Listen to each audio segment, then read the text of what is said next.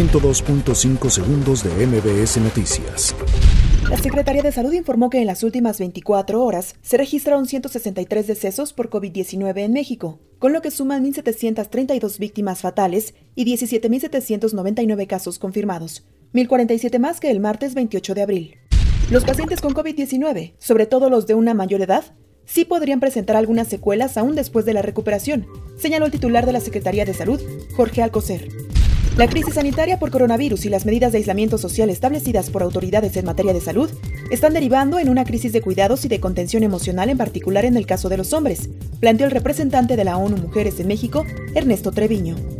El gobierno mexicano obtuvo 82 puntos en el índice de presupuesto abierto 2019, situando al país en el lugar número 4 de la clasificación de 117 países, con un resultado superior al promedio global, que fue de 45 puntos, y al promedio de los países integrantes de la Organización para la Cooperación y el Desarrollo Económicos, que fue de 71.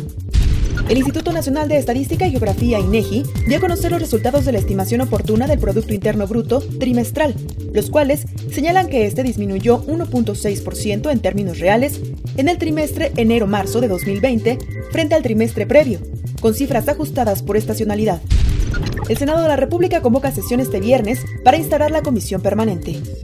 El próximo viernes primero de mayo, Día Internacional del Trabajo, operará con normalidad el programa Hoy no circula extraordinario, medida que se puso en marcha en la Ciudad de México ante la declaratoria de la fase 3 de la emergencia sanitaria por la propagación del virus SARS-CoV-2. La Secretaría de Salud del Estado de Morelos informó que aumentó el número de trabajadores del sector salud infectados con el coronavirus, además de que en la entidad ya se registran 281 casos y 32 defunciones. El sistema de transporte colectivo Metro respondió a los trabajadores, integrantes del sindicato disidente, quienes denunciaron que no se han atendido con oportunidad los brotes de COVID-19 en talleres y otras instalaciones que se han realizado un total de 1.500 pruebas de detección del SARS-CoV-2. 102.5 segundos de MBS Noticias.